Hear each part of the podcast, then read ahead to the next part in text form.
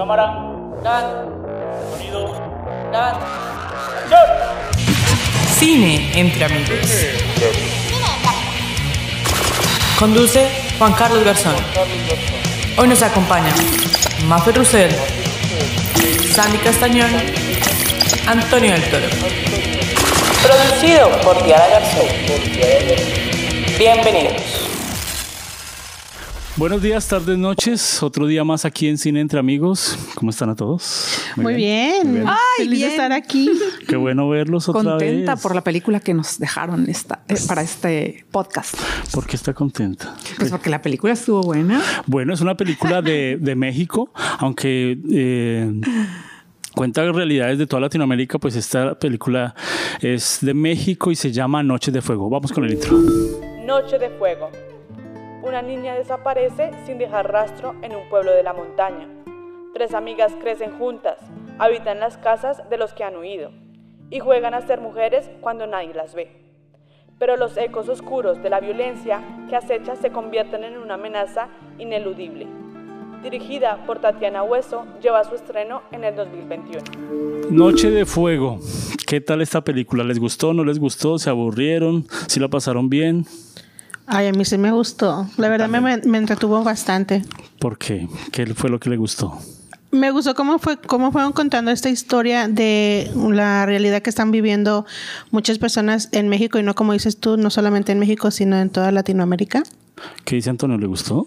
A, a mí sí me gustó, pero yo cometí el horror de verla de noche y no podía dormir. Tuviste pesadillas. ¿Por O sea, me qué? quedé todo incómodo. ahí. Sentiste que te iban a robar. hay, hay, hay- hay oscuras ahí nomás con la cobija. Pinche mundo. O sea, pero estamos hablando de que Antonio está acostumbrado a ver películas muy tenebrosas Sí. de suspenso, de sangre, y ahora esta, esta fue la que le asustó. No, Antonio. es que esto es muy real. O sea, eh, fue muy fácil pa- para mí identificarme con la situación y toda la película mantiene una tensión desde que, o sea, porque desde el inicio te dicen, esto va a pasar. Sí. Esto está ocurriendo en esta comunidad y le va a ocurrir a uno de estos personajes con los que ya te encariñaste. Maffer me dijo que ya le gustó, pero ¿por qué? Pues es. Primero porque es una mirada muy femenina, me parece a mí, y no es la clásica película de narcos, no es la clásica película de balaceras, o sea, contada en- de esa forma, ¿no? Yo creo que toca mu- muchos temas que, que nos afectan directamente como mexicanos y como bien lo dices, seguramente en muchos más países latinoamericanos, pero particularmente en México, yo que soy mexicana, es algo que he vivido de cerca, ¿no? Desde esos paisajes, desde, esa, desde esas personas, desde ese tipo de infancia. eh, te toca y si te toca te atrapa y te conmueve y te deja esa sensación que yo creo que es la que tiene eh, Antonio, eh, te queda esa sensación de es la realidad y es duro. Pero dice una película muy femenina. ¿Cómo así? O sea, si hubiera estado hombres, ¿no hubiera funcionado igual la película? Digo esto porque creo que sí se nota que fue hecha por una mujer, que el, que el director de fotografía es una mujer, en la forma de contar la historia. Además tenemos seis protagonistas mujeres, en, o sea, tres, de, de- el- tres personajes con, con seis actrices, son tres de niña, o sea, se divide creo la película como en dos partes, Sí. dos etapas, y, y creo que la mirada sí es muy de mujer, ¿sabes? Porque está, la cámara es suave, eh, y tiene, y, y no nos muestra esta cosa sangrienta, ¿no? La violencia per se. Es una violencia intrínseca que está, como dice Antonio, desde que empieza hasta que termina y te genera esa sensación de ese monstruo invisible, pero latente, que es la desaparición de, de las mujeres. eh, y, y ves toda esta desventaja, ves cosas que tienen que ver con los derechos humanos, pero desde la perspectiva de una mujer. O sea, es una madre y es una hija. El papá sale. O sea, no sale. O sea, la, No, la protagonista de esta historia eh, son las niñas y cómo eh, es el crecimiento de ellas en un lugar eh, pues, rodeado de violencia, ¿no? Entonces, eh, no sé si haya una protagonista principal porque yo sentí que las protagonistas eran tres. Sí, son- Eran como tal las tres niñas y, y nos contaban esa historia cruda donde a ellas les toca como, como afearse, ¿no? Como parecer hombres para que el narcotráfico o, o los grupos de, de- de violencia pues no se la lleven. Entonces eh, empieza con una escena muy cruda que uno, que uno dice, ¿qué está pasando acá? Están haciendo un hueco en el piso, ¿no? Y la niña la meten ahí no, sin nada. Lo que esta película tiene muchos silencios y empieza así como que esta es la medida de, de la niña, hacen el hueco, la mamá estaba haciendo un hueco y yo de una vez pensé, ay, hijo de madre, la van a enterrar de una vez. Esta película empezó rudo, ¿no? Ahí vive, Pero, además, esa imagen de que esa es la primera escena y que tienes toda la razón, es muy cruda, es literalmente su tumba, cómo resuena al final en un texto donde la hija dice, me quieres tener como un gusano. Cuando le dice a la Sí. mamá. ¿no? Wow. Entonces e- es una conexión brutal de este escondimiento, porque al principio se nota como que las niñas no entienden bien y aparte se ve este, este tratar de, de ocultarle a las niñas lo que está pasando. Desde que ella va y se da cuenta y busca a su amiga y no está, y que la, la vecina le dice solo vete a tu casa y la mamá no les explica, el maestro pregunta, nadie habla. O sea, eso es- ese secreto a voces y tratar de mantener a estas niñas, no en el caso de las tres, porque creo que al final, si bien la historia es de tres niñas, la protagonista es Ana y la relación de Ana con su madre, obviamente su entorno y sus amigas. Pero, pero en, e- en esta, en esta mujer que procura cubrirle a su hija el peligro en el que está hasta que tiene más edad. Pero esta, esta, esta, esta película fue desarrollada, bueno, ustedes que son de México conocen más, ¿en qué estado, en qué ciudad? Eh, tengo entendido que se grabó en Querétaro, creo. Porque él, él se grabó en un lado, pero se pareciera como si estuviera en otro lado, ¿no? Es o sea, es, eh, bueno, es que supongo, tengo, tengo entendido y quizá me equivoque, no estoy seguro, eh, pero que lo- la, la historia fue inspirada por eventos que ocurrieron en el estado de Guerrero y la razón por la cual no se grabó ahí es porque no puedes entrar con cámaras. No Ah, pueden desarrollar una película ahí por- simplemente por la violencia, o sea, esa, esa escala de que es imposible grabar ahí y creo que la película se grabó en Querétaro. pero esta película está enfocada en el género de ficción, pero no era ficción, ¿o sí? Es, me Sí. parece muy real. Quizá Es ficción. es ficción, pero inspirada por cosas muy, muy reales. Eh, y, y estoy de acuerdo con lo que dice Maffer. Creo que desde el punto de vista es netamente femenino en cuanto a la, a la película. Por lo que dijiste, aparte también porque hay una, sutileza. Si se fijan, en realidad todo es implícito. Nunca, nos, nos, nos- nunca vemos los baños de sangre, los charcos así enormes. Todo es implícito, todo es muy tenue. Y a mí lo que me gustó que generó esta incertidumbre en toda la película es que, como dices, que le está tratando de esconder la realidad a su hija, pero hasta cierto punto se la está tratando de esconder al espectador.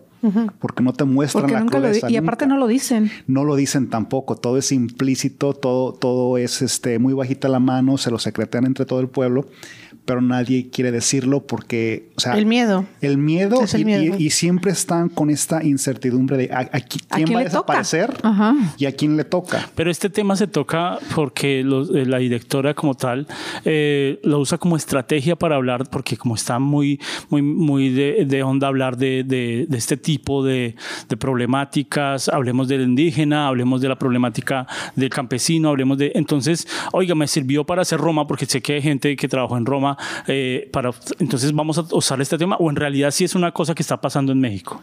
Sí, es una Sí, cosa sí, que sí está Mira, es, una cosa que no es nueva, que está pasando en. México desde uf, Años yo creo atrás. que años atrás, o sea, pero decenas de años, eh, que eso definitivamente no es nuevo. Sin embargo, eh, sé por una entrevista que le hicieron a la directora que a ella lo que le llega es un libro, porque ella es documentalista. Ella tiene 20 años haciendo cine, pero básicamente 15 de documental. Entonces le llega su. Ella estaba, incluso ya cuenta que estaba eh, investigando, tratando de hacer otro documental en escuelas rurales. Y entonces ella ya estaba en investi- investigación de campo. Tú sabes que hacer documental tiene más que ver con investigación que con una cosa creativa, porque tienes que estar ahí en vivo y retratar la vida tal cual, ¿no? Sí, y, Entonces, para hacer un documental, eh, eh, sí, todo es una película al final, pero hacer un documental sin menos gente, sí.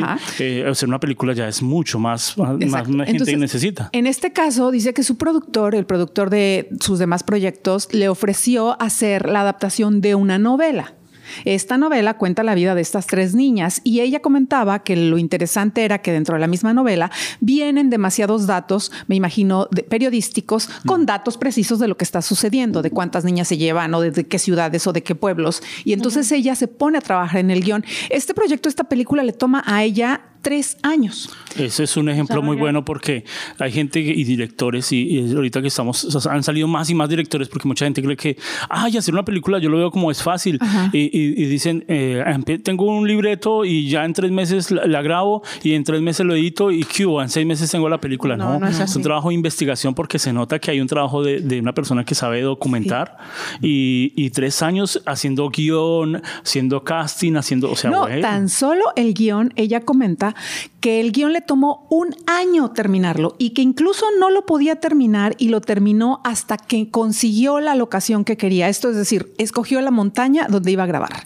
porque locaciones todas fueron construidas. Pero qué Nada de lo que está ahí fue hecho, todo está construido. Fíjate, y parece muy real. Yo, de hecho, pensaba o creía que era algún pueblo que de ahí fueron a grabar, o sea, las, las Ajá. Pues casitas, sí, todo debe, sí debió ser un pueblo, te- pero que pero sí lo iban lo, lo tienen que, que transformar para que parezca otro pueblo de otro lado, ¿no? Ajá, exacto. Y básicamente ella, ella narraba de, de cómo fue su trabajo en este sentido, porque es su primera vez en ficción. Entonces, en el documental tú no haces eso, porque tomas lo que hay real. Pero ahora ella trabajó con un departamento de arte y ella decía que qué complejo fue todo el proceso para poner en la casa de Ana el mojo en las paredes.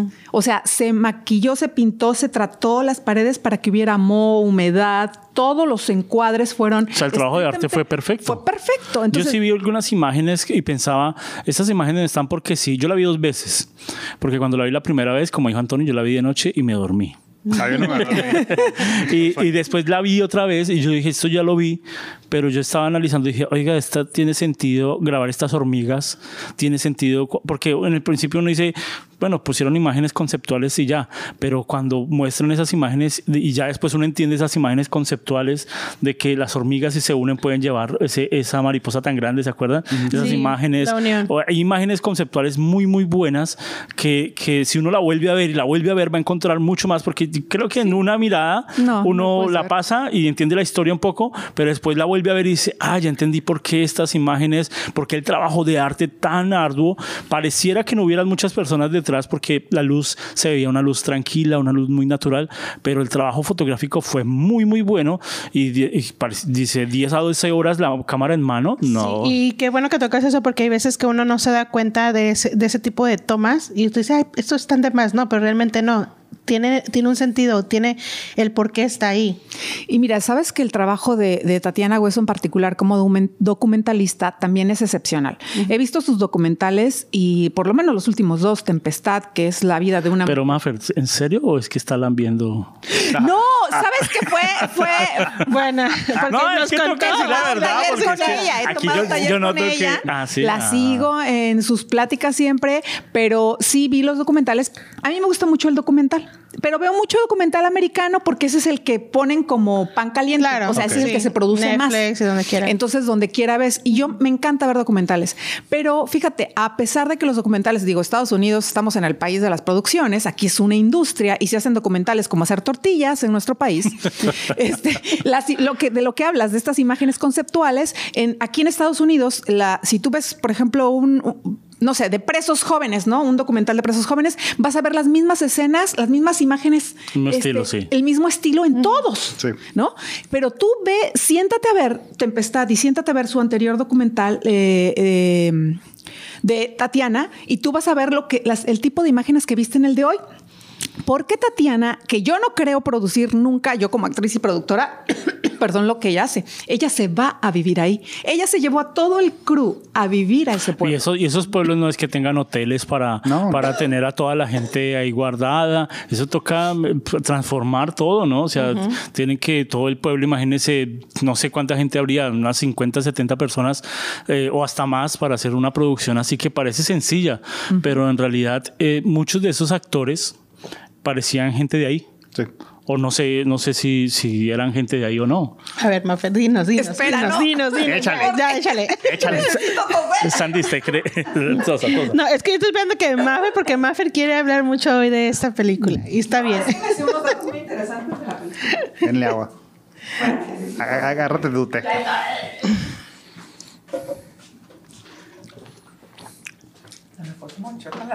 té.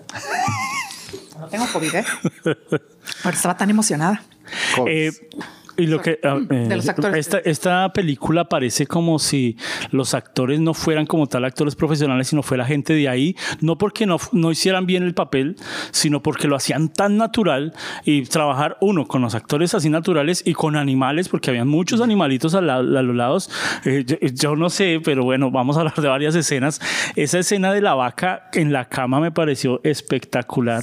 Yo me imaginé, yo me imaginaba porque yo la veía y yo veía que hasta el camarógrafo se asustaba asustó la pa- la- porque cuando la vaca se cayó, no creo, bueno, este es el momento en donde la vaca se va a resbalar. No, ¿se acuerdan que la vaca se resbaló? Y la cámara hizo así, como que eran niñas, un- unos niños actores de una ciudad como, como principal, no hubieran aguantado, se asustan. Pero estas niñas como que ya estaban acostumbradas. De, de hecho, Tatiana lo dice. Tatiana dice que se tomó un año, fíjate, un año de guion.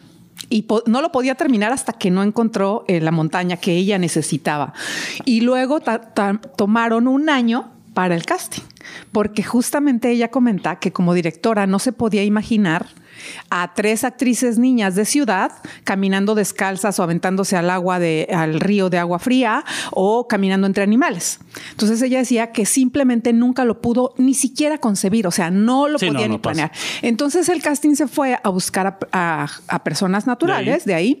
y de ahí fueron etapas y etapas hasta que encontraron a las niñas porque además tenían que hacer match con las de la siguiente Claro. edad. Había Claro. una Sí, diferencia era de como edad. cinco años, ¿no? Cinco Cinco años. años más. Entonces dice que ese proceso de, de encontrarlas, de, de- de decidir quiénes eran al final, tomó también un Y, y año. a usted sí le pareció muy bien el casting que dicen ustedes Pues, del mira, casting. No, sí, las niñas se parecían bastante. Tanto cuando estaba, cuando pues, crecieron, am, eran igualitas. Pero el trabajo, el trabajo emocional, yo creo que, ¿sabes que nunca leyeron el guion? Nunca les dijo a las actrices naturales el guion ni nada. Les pusieron un coach y fueron trabajando sobre la marcha. Y a mí me parece eso que es como el primer paso que da Tatiana Hueso en este sentido, porque uno como director o como actor de teatro está acostumbrado a trabajar con actores. Entonces uno busca pues que el actor conoce la técnica, que tú te vuelves un poco menos responsable de estar siendo su sombra, porque hay un trabajo que hace el actor. Pero en este caso con personas naturales no lo hay. No pueden a- a- a- a bu- buscar en su pasado. Entonces ella comenta, pero- hay algo que yo no coincido, pero ella lo hizo en esta ocasión, es que buscó personas que tuvieran ya en su bagaje personal situaciones o re- pudieran recurrir a sus emociones. Particularmente nosotros lo conocemos como el método, ¿no? El recurrir a tus emociones como actor, eh, eh, eh, acting method. eh, Pero Mafer, deja hablar a Antonio. Porque es que Antonio está. Tú por mí síguele, está, No, está es muy que bueno. está, pero muy bueno lo que está diciendo, Mafe. Hablando, hablando de, de estas chicas, pues el ponerlas en situación con coach y, y esperar a encontrar estos momentos. Ella en una de las clases que, que- que yo tomé con ella, ella habló específicamente del proceso de cortarles el cabello y de esa escena tan fuerte. No, a mí esa escena, esa escena, si yo a mí me hubiera tocado esa escena, yo no la hago. Si me dicen le toca cortarse el pelo, digo, no, Ay, no, por Juanito, su cabello. Oye, Juanito. Como leí en el periódico que George Clooney de- eh, rechazó hacer un comercial por 35 millones de dólares con un día de trabajo y pensó que no valía la pena. Es que, es que la, la parte, la parte para las mujeres y bueno, pues también para los hombres, el, el cortarse el cabello y esa escena cuando ella le empiezan a cortar el pelo eh, sin decir nada, porque la niña no decía nada, ¿no? La primera niña no decía nada, simplemente le, le cortaron y con la excusa de que tenían piojos. Sí. Sí, no, creo que porque aunque supuestamente en la escuela les iban a pegar los piojos, algo así. No, sí, díganos, díganos la verdad, Antonio. eh, ¿Usted usa ese look por eso? Sí, no, no, esos son garrapatas. No, no es cierto. Eh, no, no, no, no es por eso, pero eh, no, pues no es por eso. No, no, no es por eso, no es por eso. No es por eso, no es por elecciones calvicie, es otra cosa. Es Este, esta nos, lleva, nos llevaban varias historias, uno de las niñas y otro nos mostraban cómo alrededor de estos pueblos eh, se hace explotación. Uno, porque es un pueblo lleno, rodeado de amapola, ¿no? De cultivos de amapola, de, una, de una flor tan bonita, que en Colombia hay muchísimas. Y, y, eh, la mayoría de gente de ese pueblo trabajaban como raspachines. Nosotros les decimos raspachines, los que raspan estas, estas, estas flores para sacar el líquido para hacer eh, pasta de coca. Entonces, eso es, esa realidad eh, nosotros en Colombia ah, todavía la seguimos viviendo, pero fue muy, muy fuerte en los 80s y en los 90s, donde a las niñas se las llevaban eh, simplemente por, por ser niñas, los narcotraficantes las usaban y después las usaban como trato de blancas. Entonces vi un poco del libro y el libro también habla mucho de eso, de, de, de la, la ventaja de nacer fea en México. Ah, sí. Porque la mujer bonita, la niña bonita, termina en, en lugares donde no, no debía estar. Claro. Entonces tratan de afearlas, ¿no? Tratan de escoger. Y el casting de escoger una niña con labio leporino, de escoger ese tipo de niñas, fue muy especial. La- escogí- no, es- no escogieron a la primera que Sí, llegó. Y como en el punto que tú dices, cuando les están cortando el cabello a las niñas, hasta ellas me preguntan, ¿y por qué a esta María? Mar- Eh, A no, María no le cortan el cabello. Porque tenía su condición esa. O sea, Entonces, Maffer y, y Sandy hubieran perdido ahí. Ay, gracias. Todo eso para echar- roban. Gracias, Sí, no, men- menos mal no se la robaron de ni se vinieron para acá. No, gracias a Dios no, no, no nacimos en, bueno, yo no nací en un pueblo así, pero si hubiera nacido en un pueblo así, igual, quién sabe, ya no estuviera aquí. Es que parte, parte del problema que se muestra en esa película, o sea, si te fijas, es la, la- la impunidad. O sea, en ningún momento ves un eh, agente policíaco, nada de eso. Los únicos que ves ahí son militares que están protegiendo a los doctores que están ahí únicamente en ese día y ya cuando se van la gente se queda a su suerte. Y también, y, y pasa mucho también en mi país, eh, la- el- a los militares también se les tiene miedo. Claro, si te fijas, a mí lo que me encantó cuando abre la película es de que ves esta escena de hombres armados y luego ves otra escena después de hombres. Nunca sabes quién es quién, no sabes cuándo es ejército, no sabes cuándo es policía federal, no sabes cuándo son narcotraficantes, no sabes cuándo son. Y sabes que, que no importa O sea, cuál, cualquiera no podría importa quién. abusar de alguien Sí, o Claro, o sea, matar a alguien. Ya, ya, ya, es, ya es implícita la, la violencia sistemática que existe en, en- en- en esas regiones y no importa quién es. O es agente de gobierno, no importa. O sea, Sí, la, o la sea, violencia sí, ya no y aparte también tú ya no sabes, hay veces hasta misma, bueno, yo he escuchado casos de que los mismos soldados de México entran a los pueblos y se llevan a las jovencitas. Claro. No, sí pasa. es- y por eso no empiezan a crear los paramilitares Sí. para, Claro, para exacto, defenderse para contra la guerrilla o contra los militares. Y terminan siendo peores porque esa historia es una historia repetitiva en toda Latinoamérica. y, y entonces la- los niños, que porque me gustó mucho esa película porque cuando la empecé a ver, yo dije, ah, hay otra historia de narcos, otra historia de desplazados por la violencia. He visto varias aquí, novelas. En Colombia han hecho novelas, desplazados de violencia. La niña, hay una película, hay una novela que se llama La niña donde ah, muestran todo eso. Ah, a mí me gusta mucho. Entonces, eh, yo dije, bueno, va a ser muy parecida, pero esta tenía una perspectiva que eran desde los niños. Entonces, eh, yo dije, ah, va- van a haber escenas donde están los narcos peleando. Nunca vi una escena. Sí hubieron sonidos. Claro. Donde nos mostraban. Y, y, ah, van a ver pasaba. escenas donde los militares van a pelear. No, mostraban la- lo que sentían los niños desde ahí. Sí, y luego aparte, perdón, y luego cuando ves a este niño que está trabajando con ellos y le empieza a agarrar el amor a las pistolas y cuando crece ya ves que está tiene una pistola que les robó y, y esa escena es como dices tú, ¿no? Desde chiquitos ellos mismos los- les ponen el ejemplo de cómo tienen que ser cuando crezcan. Y Si qué, no y y si escena tan narco. brutal, ¿no? Cuando iban ante los mineros. Sí. La fotografía que había tan brutal. No sé si esa explosión fue pensada para la producción. Yo creo que ellos esperaron, bueno, va a haber una explosión de, de minera. Es posible. Eh, esperemos, pero si fue pensada para la producción, wow, increíble esa toma de la explosión. No, eh, esa, todo, todo fue planeado. Ella dijo que justamente, que a mí esa escena, por ejemplo, de los mineros, pues es también algo que, que llegan, que les quitan las tierras para hacer minería, ¿no? Y, y que todo fue, pues sí, efectos especiales, que ella trabajó con un crew de más de 100 personas Wow. y que ella traba- todos sus demás proyectos han sido siete personas. Entonces, Wow. para ella dice que fue este proyecto, por eso tomó No, eso es enorme. 30 años, fue muy grande. Y además no se Tres siguieron, años, tres años, este, que, qué cantidad de, de aportaciones de producción se hicieron. Ese, ese trabajo pasó por Sundance, pasó por muchísimos laboratorios y por muchísimas eh, cooperaciones de eh, producción para hacer cine. O sea, no fue un trabajo, no fue como dices tú, ¿no? Ay, voy a hacer mi película y en tres meses la filmo y en el próximo mes la saco, ¿no? O sea, fue un Pero es la primera película de ella de de ficción. ficción. Y sin embargo, yo creo que sí es un, un- y que ojalá a mí me gustaría porque es el estilo y es la, es la marca personal de ella, justamente esta parte contemplativa y este no decirte nada y tú lo descubres, ¿no? Porque, porque no te dice nada de las minas, porque no hay un texto que te, que te cuente, ¿no? Lo que está pasando, pero lo empiezas a deducir junto con el personaje y yo creo que eso es parte del- del- de la huella que te deja, ¿no? Y bueno, por alguna razón tiene el premio de, le dieron el premio en Cannes.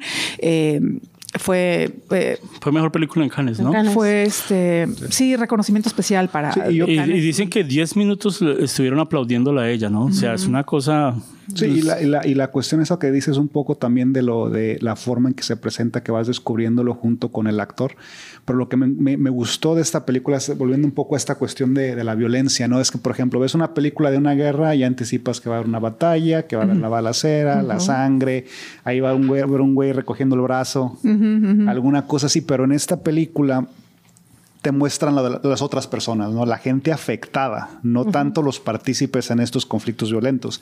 Y es lo que es par- parte de lo que es tan original de esta película, que lo, lo- lo- lo vives desde el punto de vista de una persona que no participa en este conflicto y no puede hacer nada. O sea, es una, es una cuestión de que se siente la gente incapaz de, de, prote- de protegerse a sí Impotente. mismo. Y- Exacto, impotencia es la palabra Pero, correcta. pero lo lindo me parece a mí, y ella lo menciona muchas veces del trabajo que quería hacer a- anterior a esta película, antes de que le dieran este, esta novela, fue que ella estaba buscando hacer un proyecto documental acerca de las escuelas rurales y dice que está conmovida y tocada y me identifico completamente con ella porque eh, tiene una hija de nueve años que cuando empezó a hacer la, esta película la niña tenía pues seis. Entonces que ella estaba muy involucrada en temas que tienen que ver con niños y a mí me pasa igual. Y ella habla del proceso creativo a la hora de escribir esta película y por eso la visión dice que los, las conversaciones que ella veía en sus hija, en su hija, la relación con sus amigas es lo que está en esta película. Esa es, la parte emocional, la parte que aporta ella de cómo se ha empapado de este tema, justamente porque es la etapa, el proceso en el que está viviendo. Y justamente a mí en el proceso creativo me pasa igual. Ella nunca había hecho un guion para un proyecto de ficción, que tú sabes que todo es creado. En un proyecto documental, pues sigues una línea de investigación y tú pones tu punto de vista de lo que vas a contar. Sin, hay un guion también, porque también hay un guion, pero es diferente el abordaje. Y en este caso, para ella, cuando ella desmenuza el, enfrenta- el enfrentarse a esta novela, cómo la atrapa y cómo quiere contar eh, o poner la cámara, en este caso, pues muchas veces la cámara, desde el punto de vista del director, la pone en un personaje y en este caso la cámara está a partir del punto de vista de las niñas, ¿no? Y por eso vemos a- toda esa... ¿Hay escenas, ustedes creen que hay escenas que sobraron o hay escenas que faltaron? Porque hay, hay escenas que uno se pregunta, eh, la niña está fritando un huevo, sí, creo que estaba fritando un huevo y- y uno dice, pero ¿qué pasa ahí? Y no pasó nada, o sea, No, pero es que es parte de mostrarte esta cuestión que te digo de la, de la incertidumbre que está constante ahí. Porque toda la película yo me la pasé, ok.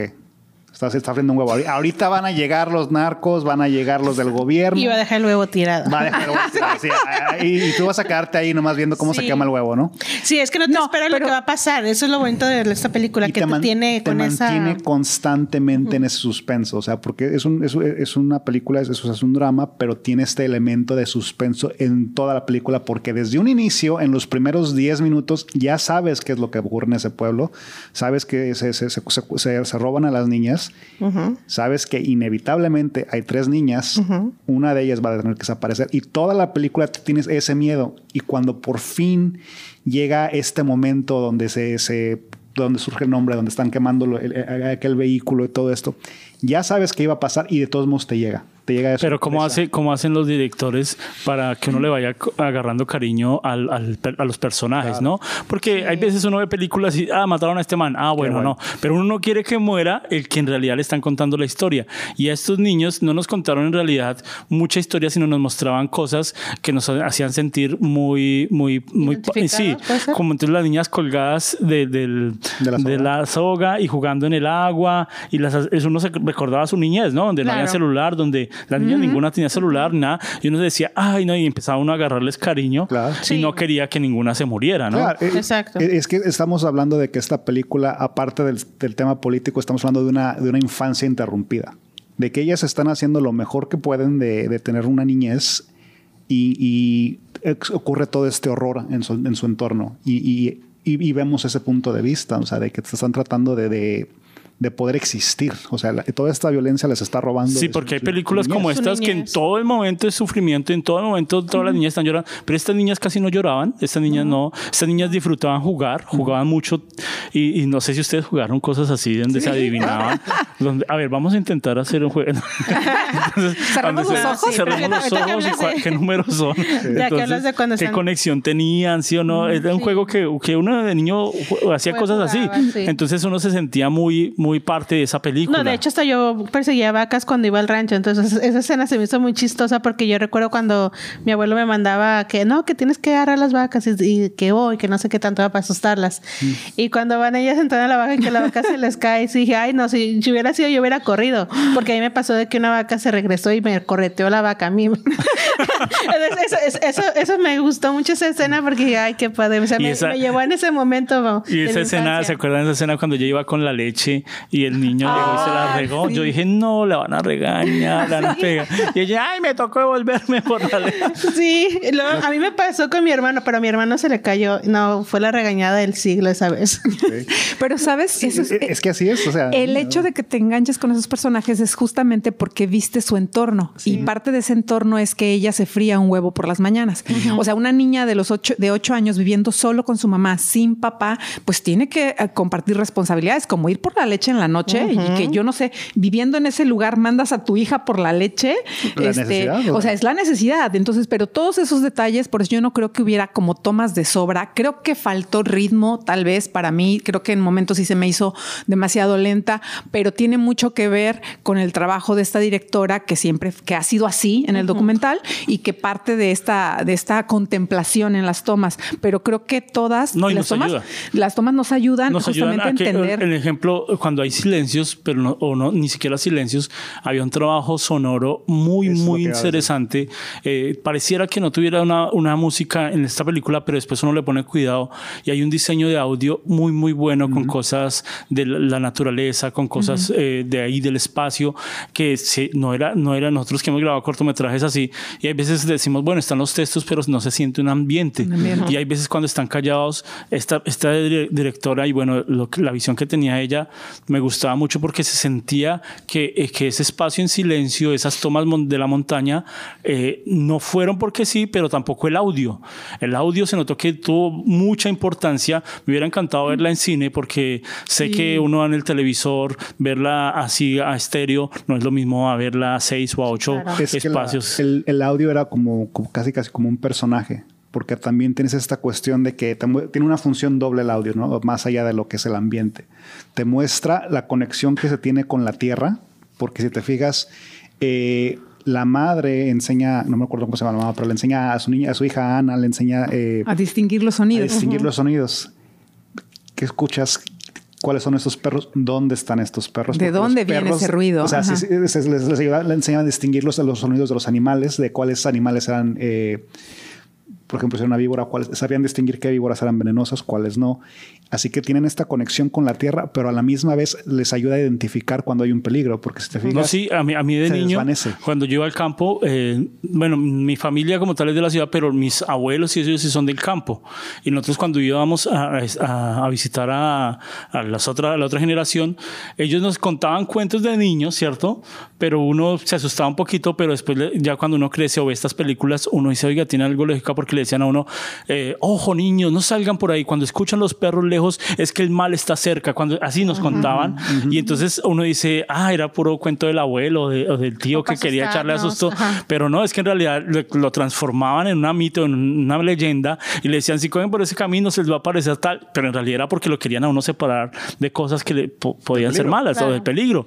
Y pero pues, uno de niño no entendía. Uno, ay, mi abuelo, mi mamá sí molesta. Pero en realidad esas historias las usaban para guardarnos del peligro. Qué buena interpretación que se hizo. Es una, es una forma de dramatizar todo para que un niño lo entienda sin tener que decirle exactamente de qué es de lo que se esconde. Sí, sí, sí. A mí también eso eh, me, me- me pareció porque también mi abuelo nos contaba así, ¿no? Nos íbamos al pueblo y era, si te vas en ese camino, pues es que se oye el, el río, quiero ver qué es, y estaba de noche y empezaba, si sigues ese camino se te aparece el duende y los niños desaparecen. No, hombre, que voy a ir hasta allá abajo, no voy a ir a desaparecer. Y luego aparecen en otro lado y con otra familia. No, hombre, qué miedo, pero justamente Pero cuando no estaban borrachos le decían, no, no, hermano, hoy me trae esto. No, pero usted me dijo que no iba por cerveza. allá, ¿no? Está por el río, ya vas todo derecho. Allá hay duendes, tío, allá hay duendes.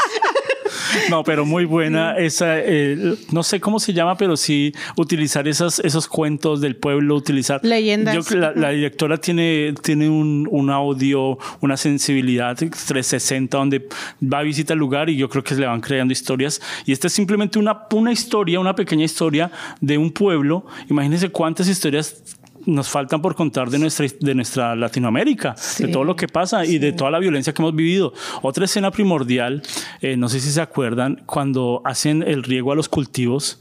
Eh, pues en Colombia lo hacen mucho para matar Ah, todos los matar cultivos, todo el veneno. eh, para dañar todo, lo- y, y justo le cae a la niña. Ah, sí. Eso casi nosotros no lo veíamos porque uno normalmente siempre piensa que cuando riegan esos cultivos, pues es para matar toda la mala hierba y también matan los- la- la- las buenas cosechas. Sí, pero ten, ten en cuenta que esto era algo que se estaba usando para matar supuestamente todos esos, esos cultivos de amapola. La idea era esa, pero en realidad estaban matando el cultivo de las personas, estaban dañando a los animales y en ese caso que le cayó a la niña. Claro. O sea, es, es el efecto opuesto de lo que se supone que están haciendo y la gente lo acepta. Dicen, no, pues es que vienen- a, vienen a matar. Y, y- y el trabajo de maquillaje cuando se le irritó la piel y todo se veía, se veía muy real. Yo no sé si venga irritemos a la muchacha, no, se le veía muy muy real. Se nota que hay- había un, ma- un maquillaje profesional detrás porque no, o sea, todo se veía muy muy bien y, y, y como las niñas, eh, ese ma- o sea, aunque no parezca que las niñas se maquillaban, sí tenían maquillaje para que para que se pareciera a la niña pequeña A la a la, grande. a la grande, las pequitas, ¿no? Sí, Las- sí. Eso, eso se notaba que había un trabajo muy profesional ahí. Sí, y como estas niñas dejan de, de quitar su feminidad, ¿no? Es que dejan, eh, ya no me tengo que preocupar por maquillarme, por ser bonita, pero aún así la belleza de su adolescencia no la pueden frenar. Entonces, eh, frenar Claro, eso sí. que, que, que cuando crecen, cuando sus cuerpos cambian, eso me pareció muy interesante porque no solo nos contó eh, la violencia que hay alrededor, sino nos contó el proceso de crecimiento de estas niñas y cómo ya cuando les toca, eh, ya no cabía en el hueco, ya la niña ya no cabía en el hueco y ya la, le tocaba empujarle y no, y no quería. Esa escena fue muy tensionante. Oh, sí. ¿Qué tal? Yo dije, no, yo ahí pensé ya, y, y si hubieran matado a la mamá, Yo creo que si le hubieran matado a la mamá ya hubiera salido. La niña, Sí, yo creo Yo- que sí hubiera salido. se Porque, Nikita. Aunque como tú dices, No, sí.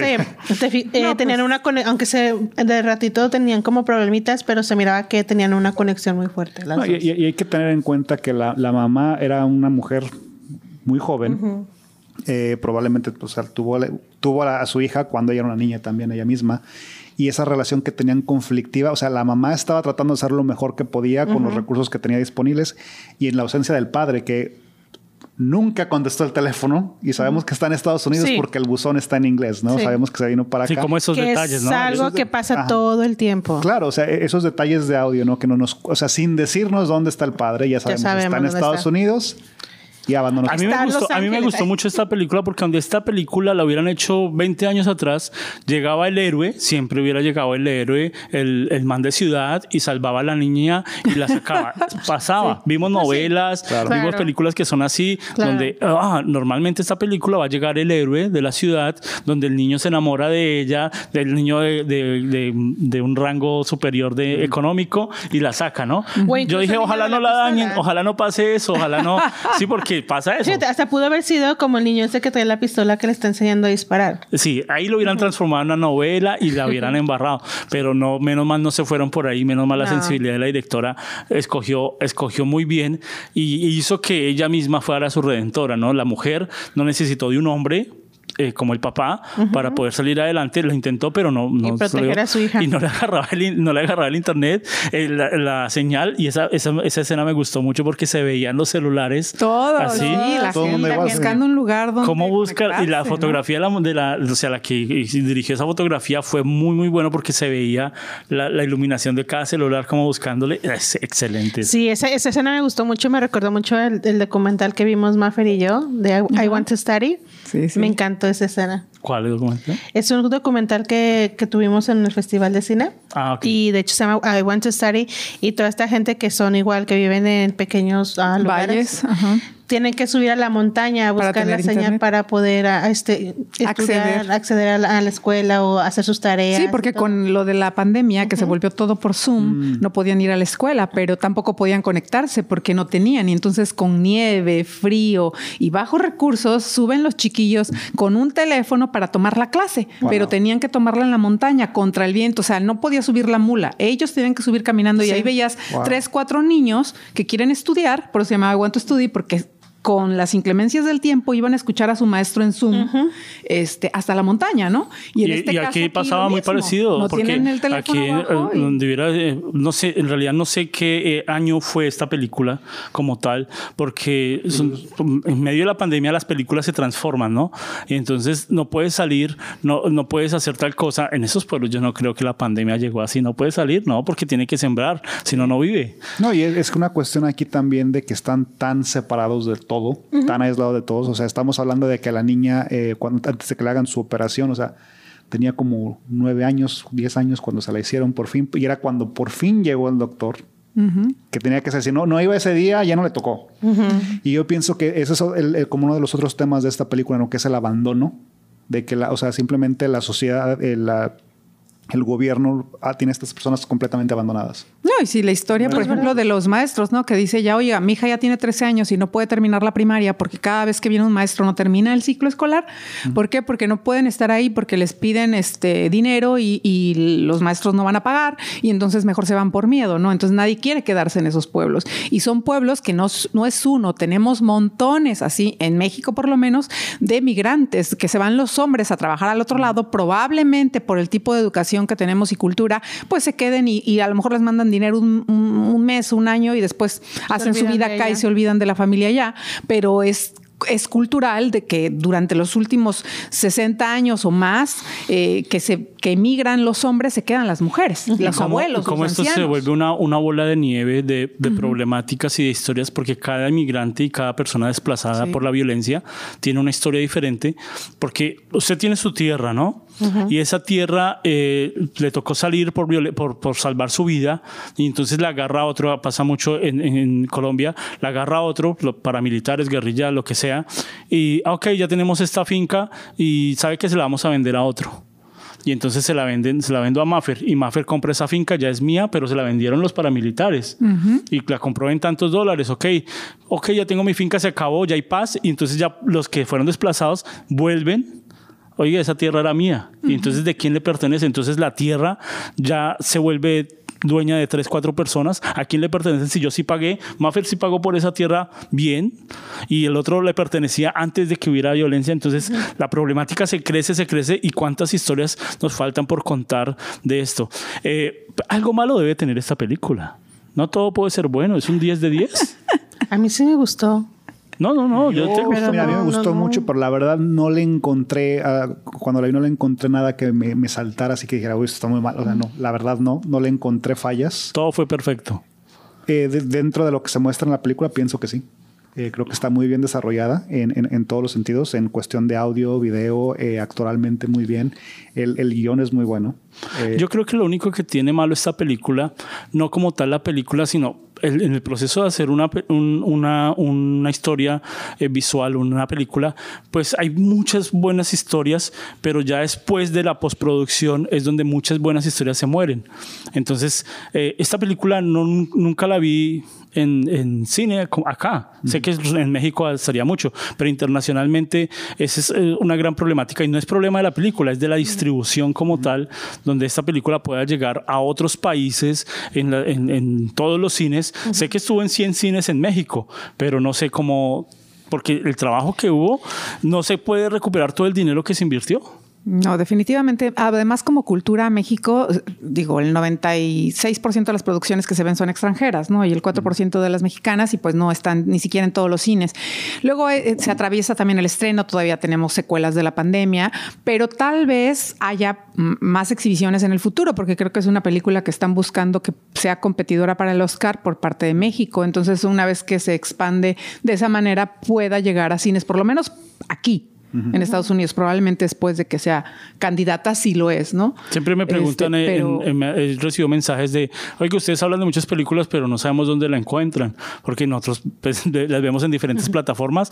Entonces, esta la encuentran en Netflix. Ahorita lleva, y- pero no creo que dure siempre. Estas películas duran una temporada y la quitan. Entonces, si, si está viendo este, este, este Podcast. podcast, si lo está escuchando, vaya y la ve. Si no la ha visto, entonces disfrute una buena película. No es una película para estar metido en el celular, No, no, no. es una película para que estuvieras, es una película para estar viéndola porque si, si no se pierde, si no después va a decir, oiga, ¿qué pasó? Esta niña que cambió, me cambiaron a la niña, no. Tiene que estar metido, tiene que estar eh, concentrado y va a disfrutar de una gran película. Eh, eh, creo que nos gustaría, eh, esto de ver películas de este estilo, hay que...